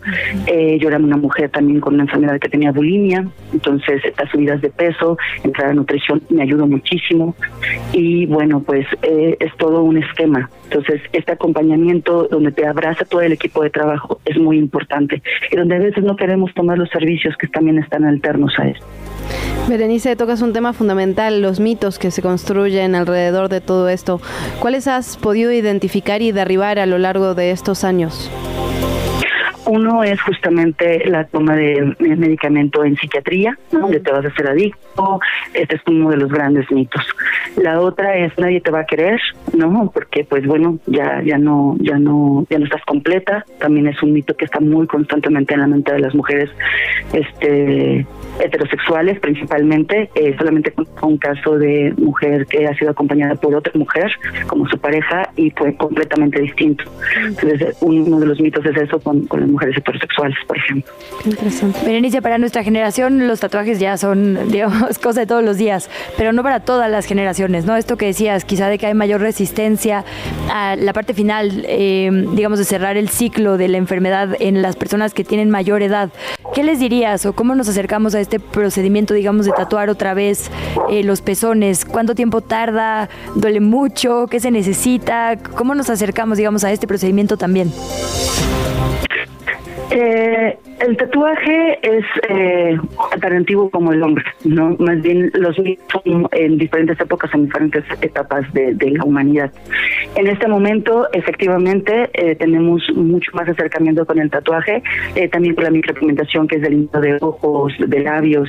Eh, sí se utiliza un anestésico, yo utilizo un anestésico tópico, ¿no? que es menos invasivo que estar inyectando. Yo no inyecto anestésicos, es una pomada que se pone cierto tiempo y después podemos comenzar para tatuar para que disminuya casi al 100% el dolor. Hay veces que no se logra por la sensibilidad de la persona y porque hay que trabajar mucho con ella. Yo tengo un método justamente que, que trabajo y que ya percibo eh, cómo viene la cicatriz y entonces trabajo mucho con los médicos, que él platique con ellas. Justamente en este momento estoy haciendo un doctorado en la Universidad Autónoma de México en la Facultad de Artes y Diseño, eh, que tiene referencia al tatuaje estético reconstructivo, ¿no? Eh, ya que es a partir más o menos que se empezó a utilizar de la, de la época de 1960. Entonces, realmente es muy corto el tiempo que, se ha tenido de trabajo de esto y se ha utilizado al día de hoy. Y tiene que ver también con la cuestión de las redes, eh, este, de mujer en mujer, de voz en voz, de mira, está bien padre, tú lo puedes hacer. Las redes que están en los hospitales ayudan mucho con este trabajo, pero los médicos también es, vamos a terminar este, este trabajo con la cereza del pastel, y la cereza del pastel es tu pezón pues Berenice, muchísimas gracias por haber platicado con nosotras. Cuéntanos dónde te podemos encontrar, dónde podemos conocer más de tu trabajo, si alguien que está escuchando y que le gustaría acercarse, ¿dónde te busca? Claro que sí, mis redes en Instagram son Octatu Estudio con S, es el estudio donde me encuentro y me pueden encontrar también en Instagram como berenicevallejo.work o la vere es la.vere.vallejo. Eh, Eso es en Instagram o en Facebook como Berenice Vallejo. Te invitamos a seguir la conversación en redes sociales. Nos encuentras en TikTok, Instagram y Facebook como arroba que chilangos pasa. Y en Twitter desde la cuenta de Chilango, arroba chilango.com. Hoy es el día de la menstruación digna y estamos con Anaí Rodríguez, vocera justamente de la colectiva Menstruación Digna. Anaí, qué gusto saludarte. Hola, muchas gracias por invitarme. Buenos días a todas las personas que nos escuchan. Te vimos también indignada con el tema de paternidad. Sí, sí, sí. Muy levantarse. Estaba por sumar así. Sí, de verdad. Sí, exacto. Ábrale el micrófono. Quiero opinar así. Sí, no, pues para eso estás aquí, querida. Bienvenida. Gracias. Pues para empezar, digo, quizá para quienes no estén familiarizadas o familiarizados del todo con el tema menstruación digna, ¿qué es exactamente? Bueno, la menstruación digna, entre muchas cosas, lo que pedimos es que todas las personas tengan acceso a productos, o sea, toallas, tampones, copa, cualquier producto para gestionar la menstruación, pero también que tengan un entorno digno, o sea, porque muchas veces acá en México pasa, por ejemplo, el 30% de las niñas ha dejado de ir a la escuela alguna vez a causa de la menstruación, que es muchísimo, pero no solamente es porque no tengan las toallas o el tampón o lo que sea, sino también porque de repente reciben burlas eh, de sus compañeros o que el profesor no las deja salir al baño o no hay baño en las escuelas, que también es parte importante hablar de la infraestructura, tanto en nuestros hogares como en los lugares donde trabajamos. Todo eso es la menstruación digna y pues por eso estamos luchando, porque la realidad es que para muchas personas la menstruación es un obstáculo para acceder a, a derechos como la educación, la salud, el trabajo también, y no queremos que pase eso. Anaí, ustedes han hecho varios estudios, hemos platicado a lo largo de los años, eh, han hecho luchas por leyes que se han aprobado, pero también como estudios para tener un diagnóstico preciso, ¿no? De cómo la gestión menstrual, primero no, no accedemos todas, no accedemos todas las personas eh, menstruantes a los productos de gestión menstrual y por otro lado el estigma, por otro lado la, la falta, digamos, de, infraestructura, como ya decías. ¿Qué han encontrado, digamos, qué cifras a ti te resuenan, qué cifras te han sorprendido en este pues, camino? Creo que para mí la que más me resonó, pero es personal, porque el 80% en México, o sea, hicimos una encuesta para empezar, ¿no? De que se llama Encuesta Nacional sobre Gestión Menstrual, es libre, la pueden consultar en, en Google, ahí le ponen. La hicimos junto con UNICEF México y SIT, eh, justo para ver cómo íbamos avanzando, porque ya tenemos varios años apoyando la legislatura, pero no hay datos. Y eso fue muy difícil en un principio porque llegábamos a hablar con legisladoras y de, oye, mira, esto es un problema. Ajá, pero ¿cuántos niños dejan ir a la escuela? No sabíamos, ahora ya lo sabemos. Entonces, a mí el dato que más me llamó la atención fue que más del 80% se sienten una desventaja por menstruar en comparación con los hombres. Y como pensar que desde que naces ya te sientes en una desventaja por algo que no puedes controlar y que te va a acompañar 40 años de tu vida, cada mes más de un día, es difícil, ¿no? Como ponerse eso. Está el dato de las niñas, de que dejan de ir a la escuela, y ahí es problemático, y creo que esto ejemplifica bien por lo que estamos luchando, porque dejan de ir tanto a la escuela que a veces ya es absentismo para siempre, o sea, lo, abandonan, ¿no? un abandono escolar, y eso las pone en una situación de mayor vulnerabilidad, porque puede ser desde trata de personas, matrimonios forzados, embarazos no deseados y demás, y por eso es que estamos luchando. Además, las niñas que se reincorporan, o sea, piénsenlo, si pónganle que falten tres días, ¿no? Al mes, son diez meses de ciclo escolar, es un mes entero el que pierden, y difícilmente una profesora o un profesor se va a sentar después con la niña a decirle, bueno, te voy a enseñar lo que no viste en tres días, y desde ahí empiezan las desigualdades. Hay como diferentes miras que tiene que tener cada etapa, digamos, de crecimiento tal cual para las personas que menstruamos. Como dices, para las niñas es el tema de llave para derechos, ¿no? Otros temas. Para quienes somos más avanzadas en edad, personas más grandes, pues está el tema, por ejemplo, de la discusión sobre dolores incapacitantes, ¿no? Que también causó muchísimo ruido en España y desató el sexismo por todos lados de aquí cómo por un dolor. bueno, claro, aquí ya se discutió, incluso localmente también, claro. Eh, y, porque justo el Estás en tus días se ha usado discriminatoriamente contra nosotras, sexistamente contra nosotras. hay también una discusión justo sobre, a ver, sí, estar en mis días sí hace una diferenciación que tendrías que ayudarme a resolver, no usar en mi contra para volverme a vulnerar. Totalmente. Aquí en México lo de los permisos menstruales se avanzó en Colima e Hidalgo, que ya tienen los permisos aprobados para personas que trabajan en el gobierno. Tienen muy poquito, casi un año, entonces vamos a ver cómo avanza. En otros países como en España también se pusieron. España los tenía desde antes en ayuntamientos eh, y funcionan de diferentes maneras. O sea, para empezar, cuando las personas no menstruan, y aquí se dio una discusión muy fuerte eh, en México, no logran entender que cuando decimos de verdad ya no puedo más, es porque ya nos tomamos 10 mil pastillas, el té, la almohadita y demás. O sea, no es como que vamos a estar en nuestra casa súper a gusto tiradas viendo una película, ¿no? O sea, de verdad los dolores sí llegan a ser tan fuertes que... Incapacitantes, tal cual. Y eso no quiere decir que seamos menos capaces de nada, eh, ni mucho menos. Y es uno de, las, de los estudios que se han hecho en países donde ya, ya tienen tiempo con esto, justo es lo que ponen, que a veces, aunque esté el derecho, las personas no lo, no lo usan porque tienen miedo a que las vean como débiles o que no pueden hacer o bla, bla, bla.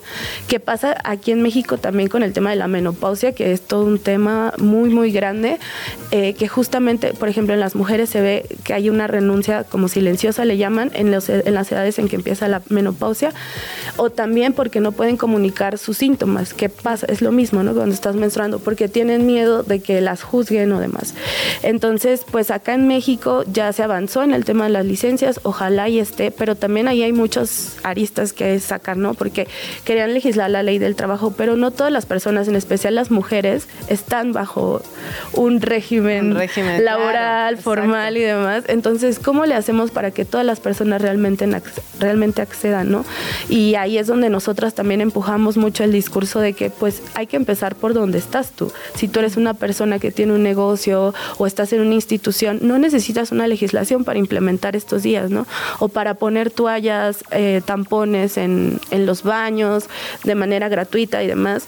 Entonces es donde estamos empujando mucho, pero sí ha habido toda una discusión con esto, porque incluso en países donde ya está, también se está discutiendo de por qué no los utilizan. Y ahorita hablaban de la maternidad. O sea, yo les decía, la maternidad nos costó tanto que nos dieran tantos días y también salieron los empresarios a decir como, ay no, pero es que quién va a pagar esos días y bla, bla, y en su momento. Y ahora es lo mismo, porque salen las empresas a decir, no, es que si doy permiso menstruales me van a faltar las 300 el mismo día cuando no es así. y es algo que, que estamos tratando bueno, y si así fuera, sí, perdón, o sea, los derechos no son con base en tu margen de ganancia, ¿no? Sí, claro, totalmente. Y también ahí, en eso que no lo mencioné, pero es importante, es el tema del acceso a la salud, porque no todas las personas, en especial las mujeres, vuelvo a lo mismo, por las mismas, por el trabajo de cuidados y demás, que de repente acceden a trabajos informales, eh, tienen acceso de manera gratuita y pedían un comprobante eh, médico para que pudieras acceder al permiso. Y tú, güey, si voy al IMSS, ¿cuánto me tardan en dar la cita? Sí, mejor voy a trabajar. Sí, y yo les apuesto, o sea, si la gente no está en urgencias aquí, que bueno, yo he tenido la no fortuna de estar muchas veces, y hay como un semáforo, ¿no? Entonces, si tú llegas con un dolor menstrual, te van a poner hasta el último y te van a decir, tómate un paracetamol. Sí, claro. Entonces, también ahí está el tema de concientizar al personal de salud de que esto puede ser también un problema y que no está mal decir, bueno, no puedo más y tal vez este día falte. Además, hay muchas maneras de hacerlo. En España, en estos ayuntamientos, lo que, lo que empezaron a implementar es como banco de horas. Es decir, tú faltas tu jornada de hoy, ocho horas, no sé cuántas, ocho horas debería de ser, y las pagas dentro de un mes. Entonces puedes llegar más temprano, puedes salir más tarde y demás. En otros lugares, pues es el día completo y te lo pagan y no pasa nada. En otros lugares aplican el home office cuando se puede. O sea, como que hay muchas maneras de hacerlo. Anaí, querida, como siempre, muchísimas gracias. De verdad es un placer hablar contigo. ¿Dónde seguimos estos temas? En Digna-MX estamos en Twitter, Instagram eh, y Facebook. Estamos como Menstruación Digna y ahí hay muchísima información al respecto. Te invitamos a seguir la conversación en redes sociales. Nos encuentras en TikTok, Instagram y Facebook como arroba que chilangos pasa. Y en Twitter desde la cuenta de Chilango, arroba chilango.com. ¿Qué chilangos pasa? Regresamos. Estamos de regreso en ¿Qué chilangos pasa? Gracias por acompañarnos en este 5 de enero del 2024. Lo que tuvimos mucho, pero mucho, Luisa Cantú, fueron voces de escritores y escritoras en este espacio. Estuvimos platicando, por ejemplo, con Pablo Bartelli, eh, el autor del Silencio que nos une. Le sacamos de todo porque además estuvo en la cabina de ¿Qué chilangos pasa? Y también estuvo por acá Jorge Estrada con literatura pero infantil, que tiene su propio reto. ¿Cómo despertamos la curiosidad en las juventudes y las infancias? Fisk y el misterio del gato músico lo descubre con usted a continuación. ¿Qué chilangos pasa? ¿Qué, qué o qué? Pues qué. Bienvenido Pablo y gracias por estar en estos micrófonos. No, muchas gracias a ti Luisa también. Es un gusto estar aquí compartiendo ahora este espacio contigo después de tantos y tantos años que de conocernos. Y también con Luciana, desde luego.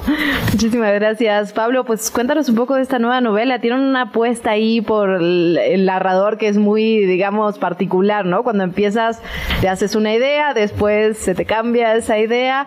Me parece que eso es como una apuesta muy interesante que haces en esta novela. Muy Cuéntanos Virginia. Woolf, ¿no? Que de Sí. hecho es uno de los libros que se leen en este como metauniverso. Efectivamente, es una novela cuyas influencias están como desenmascaradas. A mí me gusta mucho poner eh, todas las inspiraciones que tengo, pero no ocultarlas, sino tampoco poner las referencias solo por ponerlas, sino porque realmente tienen un diálogo con, con este libro.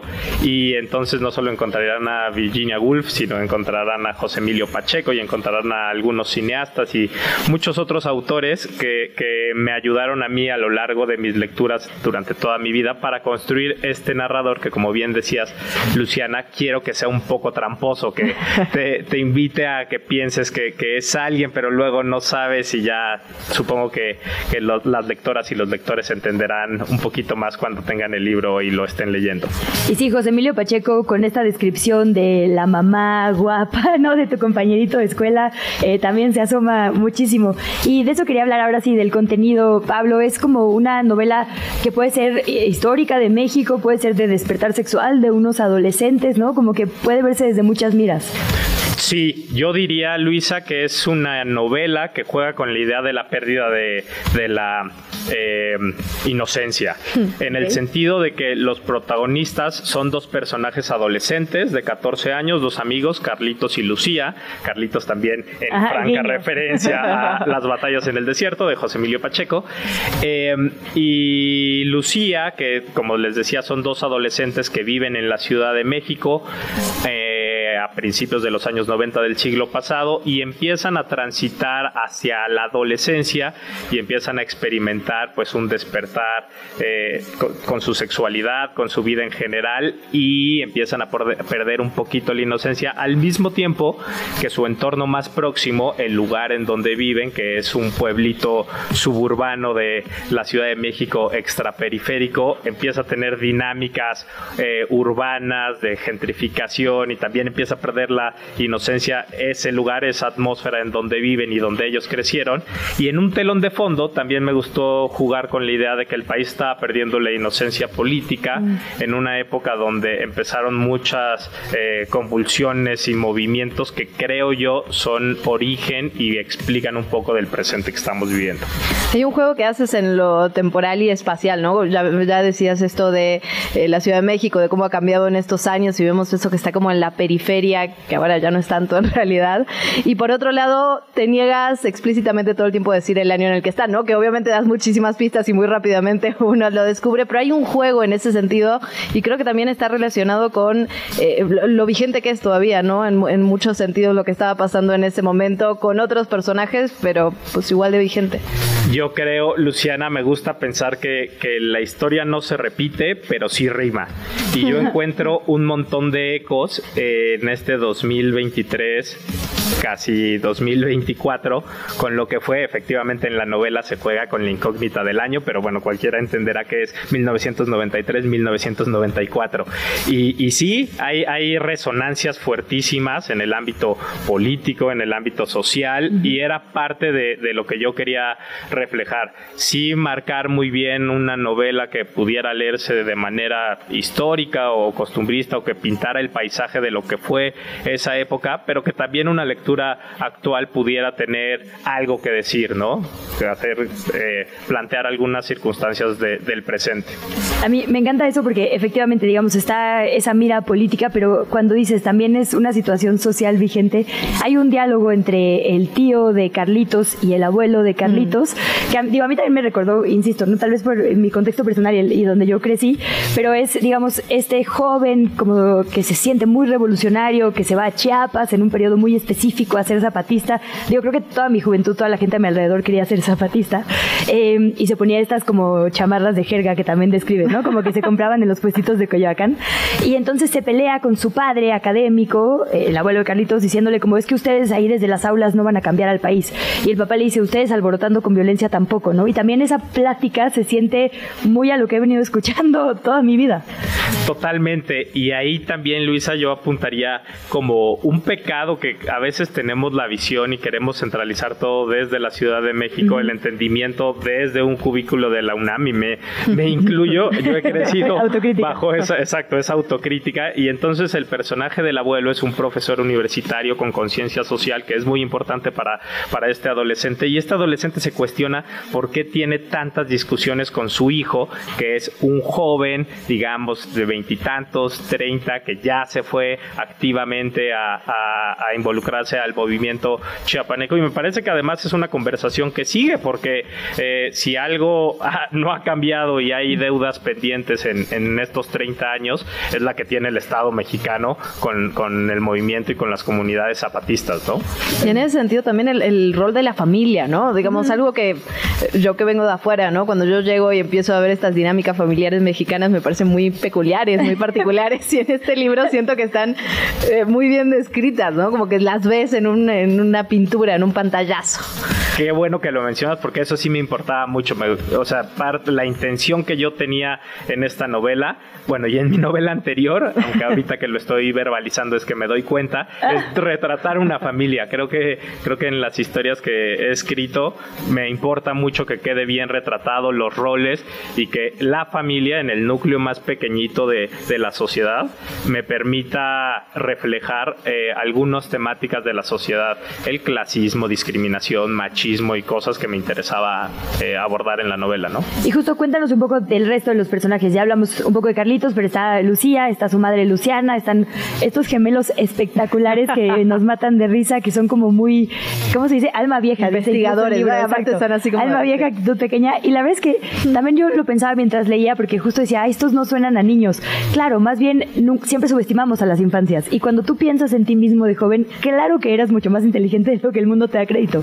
Fue, fue, un reto, porque claro, yo eh, digamos que ahorita en este momento de mi vida no tengo adolescentes tan próximos. Mis primos son adolescentes, pero llevo un par de años viviendo fuera del país y no los tenía tan próximos y tampoco eh, no quería que sonara impostada estas voces de niños y adolescentes y que parecían adultos.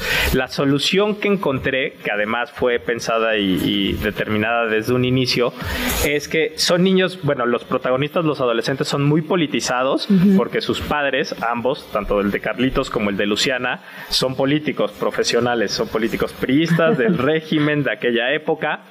Y en el entorno, sus vecinos, sus compañeros de juegos, eh, pues ahí hay una gama de, de personajes donde también están estos dos gemelitos que son Klaus y Lucas y son un homenaje a una escritora que se llama Agatha Christoph, que las invito a leer.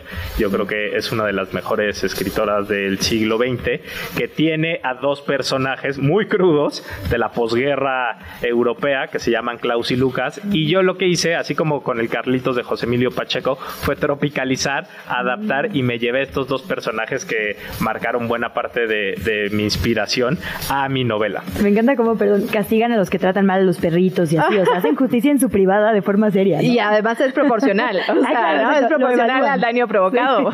Son justicieros, sí, son justicieros y también tienen algo muy interesante, que son más chicos que el personaje protagonista que es Carlos y sin embargo ellos le dicen Carlitos y, y tratan de protegerlo y tratan de, de hacer justicia por él porque creen que puede ser este, mucho más vulnerable que de lo que son ellos, que son más chiquitos.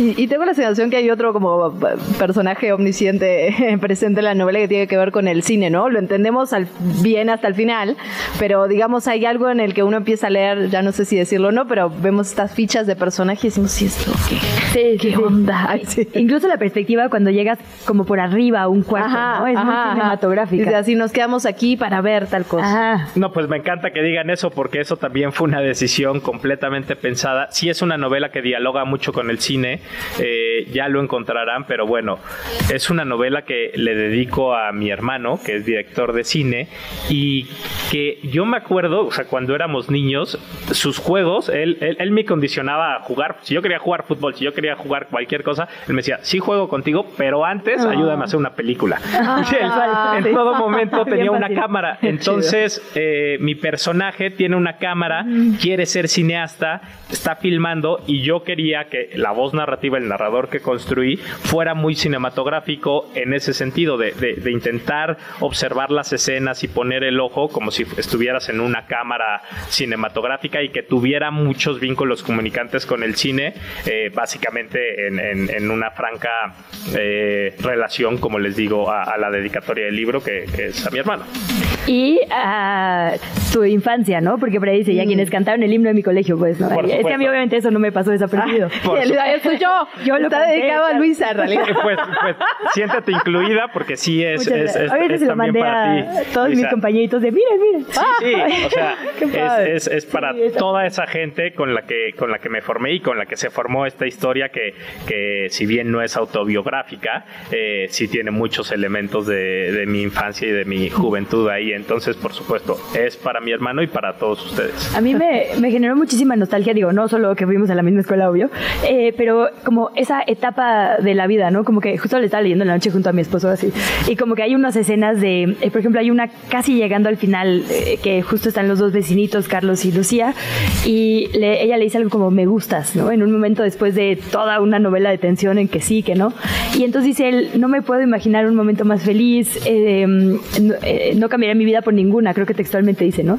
Y yo decía, qué padre, qué bonito se siente el enamoramiento a los 14, ¿no? O sea, como que literalmente no cambiarías ese instante de nada, o sea, de un besito abajo de un árbol, por ninguna otra cosa en la vida, ¿no? Y hasta le pegaba a mi esposo así como, haz algo, ¿ah? Porque sí, e- esa pérdida de la inocencia que dices tiene que ver con la primera vez que sentimos una efervescencia literalmente por dentro, que es el primer enamoramiento. Por supuesto, yo creo que la adolescencia es una ebullición de emociones. Sentimos ese con profundidad del amor, pero también sentimos eh, a veces este, el enojo, todo muy fuerte. Eso, eso, y, y, claro, esta, esta novela también es una historia de amor. Es no solo una historia política, es también eh, una, una historia entre Carlitos y Lucía. Pues Pablo, muchísimas felicidades. Cuéntanos qué se vienen las próximas semanas. Hay presentaciones, me imagino que ya está en todas las librerías, pero ¿qué más? Eh, el silencio que nos une, la editó editorial Tusquets, está actualmente ya en la mesa de novedades de todas las librerías del país, espero, con la gran ventaja de que este fin de semana se anunció el Premio Nobel de Literatura y la gente va a comprar, entonces los invito a, que, también eh, compren una novela de un autor mexicano emergente. Y en las próximas semanas sí estaré haciendo presentaciones en la Ciudad de México y estaré anunciando, porque todavía no están las fechas bien definidas, pero lo estaré anunciando en las páginas del editorial y en las personales. ¿Cuáles son las tuyas? La mía es en Twitter, estoy como arroba pbertelli, después de la T va una H, pbertelli. En Instagram estoy como Bertelli Araiza y en Facebook estoy como Pablo Bertelli Araiza. Pues una novela de todo un poco. muy chilanga, pero muy universal. Entonces ahí dejamos la recomendación y nuestro agradecimiento por haber venido a estos micrófonos. Al contrario, gracias a ustedes y mil gracias por esa lectura. Te invitamos a seguir la conversación en redes sociales. Nos encuentras en TikTok, Instagram y Facebook como arroba que chilangos pasa. Y en Twitter desde la cuenta de chilango, arroba chilango.com. Ya le adelantábamos, hoy estamos hablando de cosas buenas para la niñez, ya hablábamos del cambio de cultura de la movilidad, vamos a hablar de los valores que les tenemos que fomentar a las niñas, niños, niñes, pero antes de ello quisiéramos escucharles. Vamos a ver esta pieza que nos preparó la redacción de ¿Qué chilangos pasa?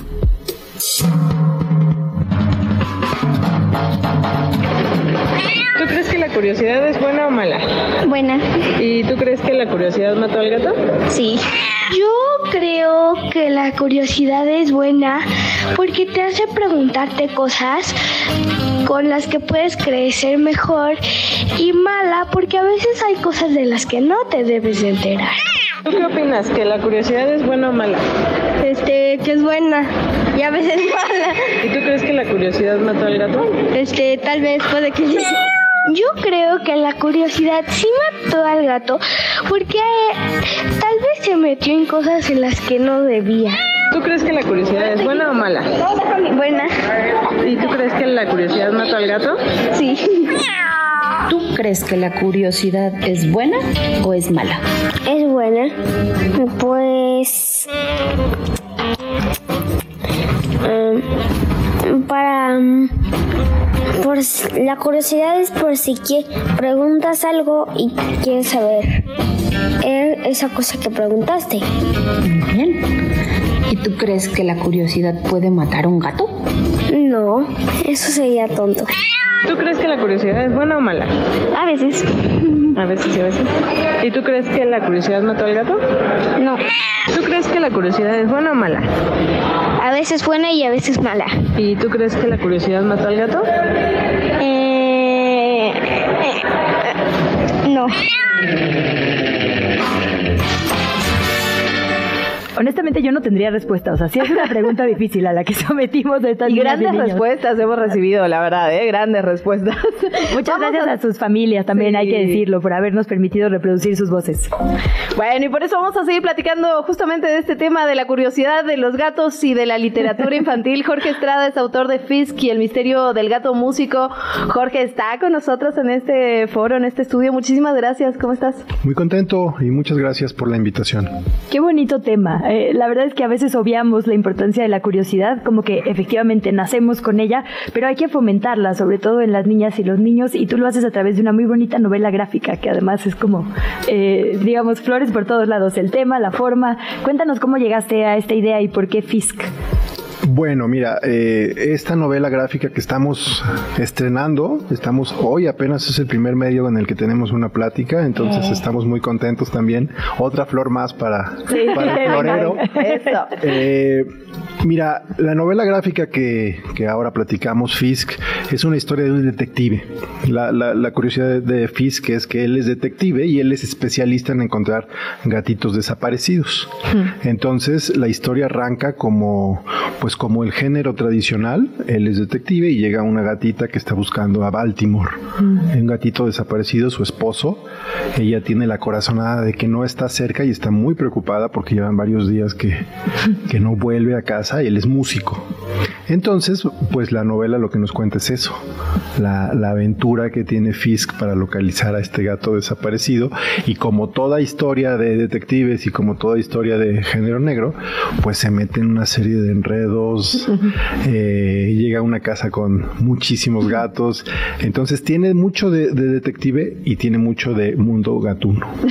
¿Y cómo es escribir para, para niños, para niñas, Jorge? Porque me imagino que al enfrentarte a eso es lo que escuchábamos, ¿no? Una cantidad de respuestas y una imaginación tan vasta que a veces me imagino que como adulto da un poquito de miedo, ¿no? Pues mira, es, es, es, en primer lugar creo que es muy importante disfrutarlo.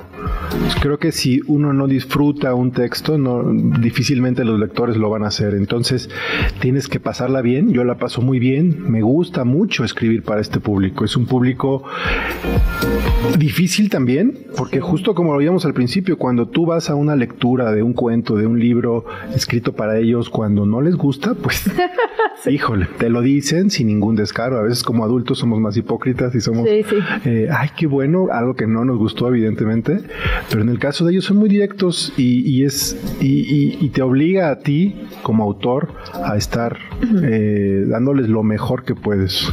Además, en todas las colonias hay un, eh, una leyenda urbana, ¿no? De la casa a la que si entras ya no sales.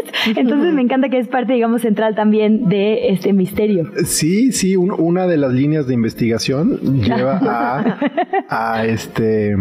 Seriedad gatuna. Este, esta esta visión que también existe como de la señora de los gatos, que, también es la loca de los gatos. tal cual. Aquí es darle la vuelta, ¿no? Pensar desde la perspectiva de los gatos, esta mujer pues es como Dios para ellos, porque los alimenta, los cuida. Pero ¿quién es esa mujer? Es, es una de las líneas de investigación del libro que propone.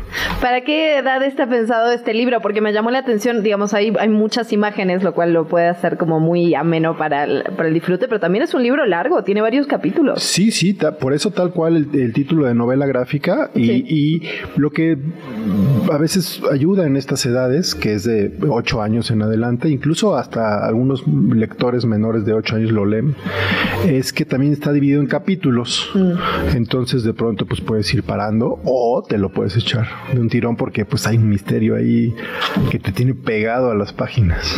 ¿Quién es la persona que lo ilustra? Porque también hay que echarle muchas flores a ese florero. Ella no pudo venir, tuvo un, problema de salud, iba a venir. Berenice, Berenice Álvarez eh, hace un trabajo precioso. La, ilustración creo que es uno de los grandes, de los grandes disfrutes de esta, de, este, esta propuesta de libro. Saludo para ella. Sí, por cierto, ¿cómo se trabaja en ese sentido? Porque me imagino, o sea, la historia y la ilustración está completamente eh, relacionada. ¿Trabajan juntos? ¿Trabajan por separado? ¿Van platicando? Eh, mira, en este caso, Berenice y yo ya nos conocíamos, ya habíamos hecho este, algunos proyectos. De hecho, originalmente este libro no era un libro. Nosotros lo que queríamos era hmm. hacer una serie de televisión. Teníamos como ideas para capítulos aislados de, de, Fisk y sus aventuras dentro de la casa que les platico y siempre una aventura nueva y una aventura nueva. pero no funcionó. Digo, las cosas rara vez funcionan como uno desea. Y yo lo que hice antes de llegar a este punto fue escribir la historia, una historia grande, larga, de algo así como, no sé, 60 cuartillas aproximadamente, como una novela más o menos corta.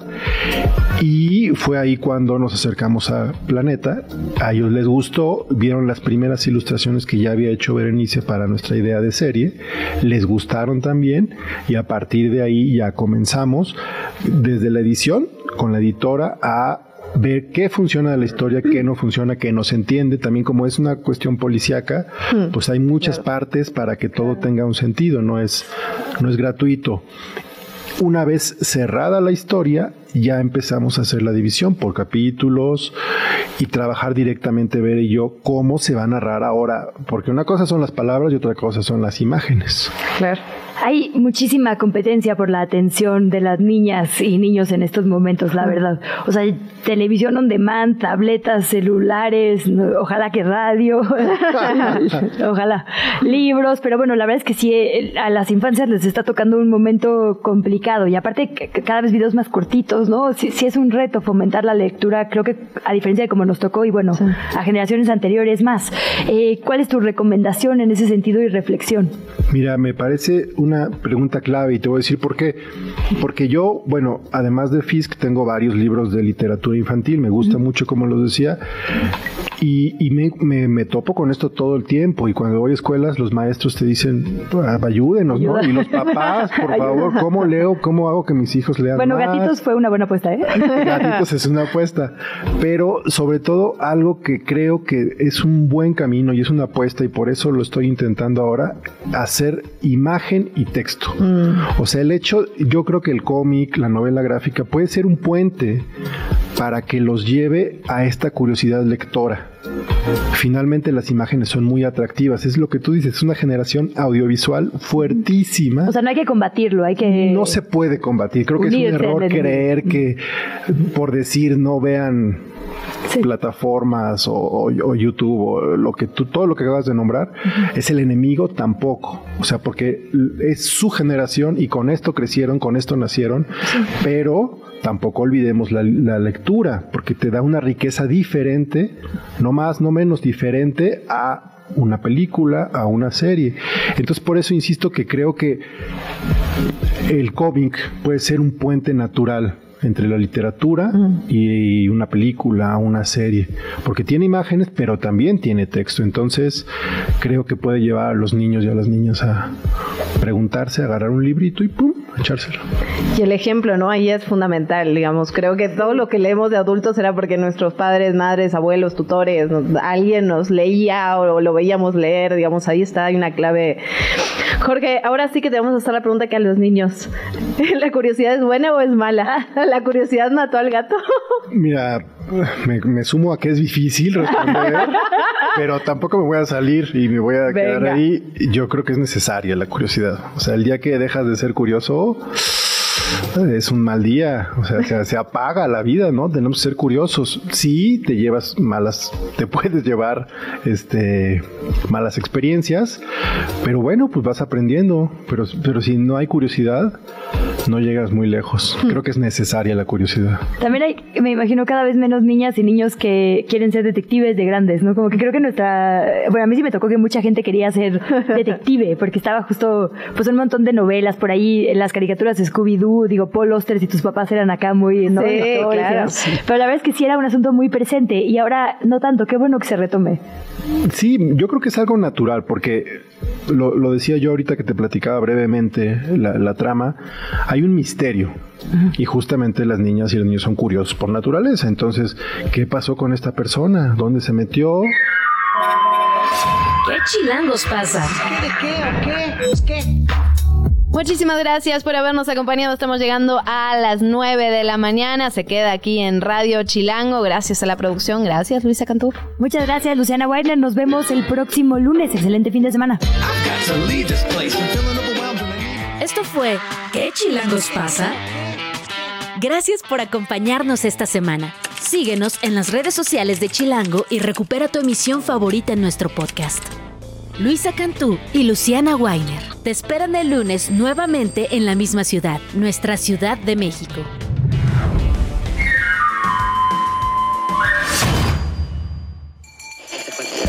Radio Chilango, la radio que... Viene, viene,